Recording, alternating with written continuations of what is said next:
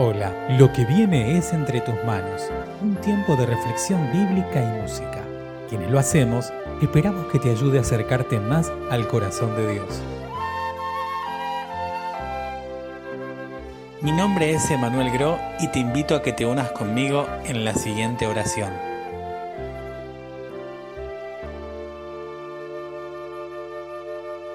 Gracias Señor por poder compartir una vez más tu palabra que podamos ponerla por obra, que esa palabra sea alimento para nosotros y que aferrados a ella podamos caminar hacia donde vos nos mandes. En el nombre de Jesús. Amén. Alabemos todos y todas al Señor. Él merece nuestra alabanza. Cantemos juntos.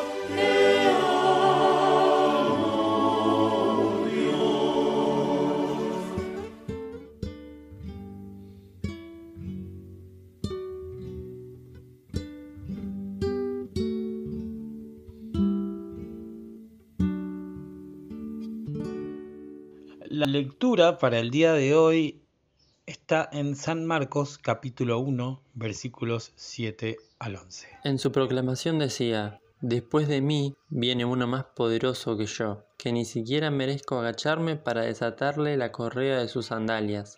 Yo los he bautizado a ustedes con agua, pero Él los bautizará con el fuego del Espíritu Santo. Por aquellos días Jesús salió de Nazaret, que está en la región de Galilea, y Juan lo bautizó en el Jordán. En el momento de salir del agua, Jesús vio que el cielo se abría y que el Espíritu Santo bajaba sobre él como una paloma. Y se oyó una voz del cielo que decía, Tú eres mi Hijo amado, a quien he elegido. ¿Alguna vez tuviste un encuentro de esos que son muy pero muy emocionantes? ¿Te pasó de encontrarte con alguien a quien no esperabas ver? ¿Recibir una sorpresa y que la sorpresa sea aún mucho más grande de lo que vos estabas esperando? Juan estaba cumpliendo su ministerio, predicando que iba a venir alguien más poderoso que él, que iba a bautizar en Espíritu Santo.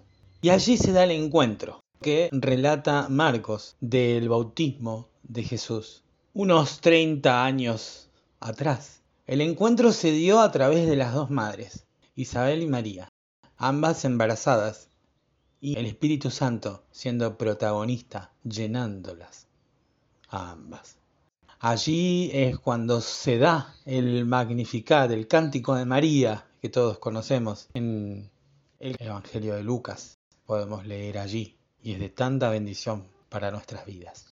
Eso fue producto de la llenura del Espíritu Santo. Las dos estaban llenas del Espíritu Santo y Juan saltaba en el vientre de Isabel porque estaba María, la madre del Mesías. En este segundo encuentro Juan y Jesús, ya adultos, se encuentran y tiene como uno de los actores principales al Espíritu Santo. Justamente, Juan decía que el que venía después de él iba a bautizar con el Espíritu Santo. Ese no era ni más ni menos que Jesús, quien va para cumplir con el bautismo de Juan. Y a Juan le toca ver y le toca presenciar un encuentro totalmente sorpresivo e inesperado, porque una cosa es saber que en algún momento tener una revelación a través de una palabra y otra cosa es el momento en el que lo estás viviendo. Muchas veces la mente humana no alcanza a imaginar la magnitud y la grandeza de esos momentos. Cuando Jesús es bautizado, desciende el Espíritu Santo como paloma y se escucha la voz del Padre decir, este es mi Hijo amado en quien me complazco. La Trinidad en pleno. Y Juan ahí. ¡Wow! Me lo imagino temblando a Juan, yo por lo menos estaría temblando, yo ya no sé si no estaría desparramado en el piso ante semejante encuentro. Un encuentro con la Trinidad, el Padre, el Hijo y el Espíritu Santo a pleno.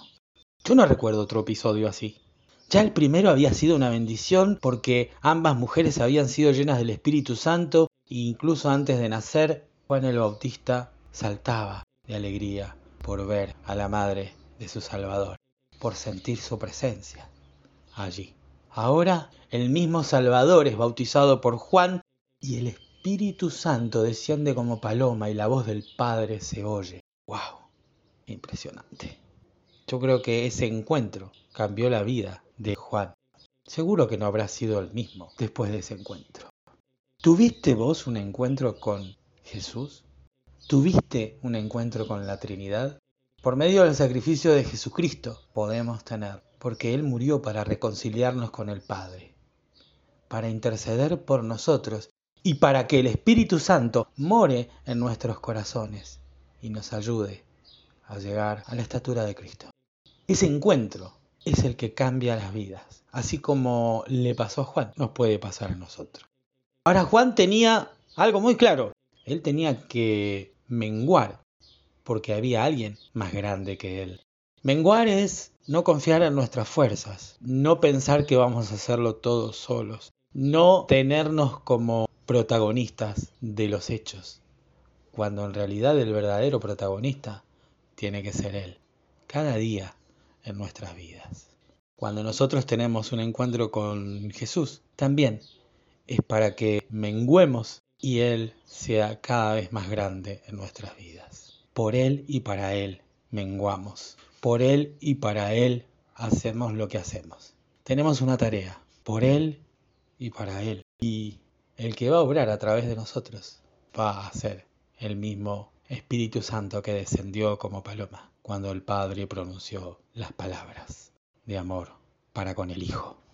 Que sea así en nuestras vidas, que podamos menguar, tener un encuentro impresionante, emocionante como el encuentro que tuvo Juan. Y que ese encuentro haga que nuestras vidas sean herramientas en las manos del Señor. o herramientas nomás, porque el protagonista es el resucitado. Gracias por escuchar Entre tus manos, un audio podcast realizado por la Iglesia Evangélica Metodista de Bernal. Te invitamos a conocernos a través de nuestro sitio en internet www.iglesiavernal.org. Te esperamos.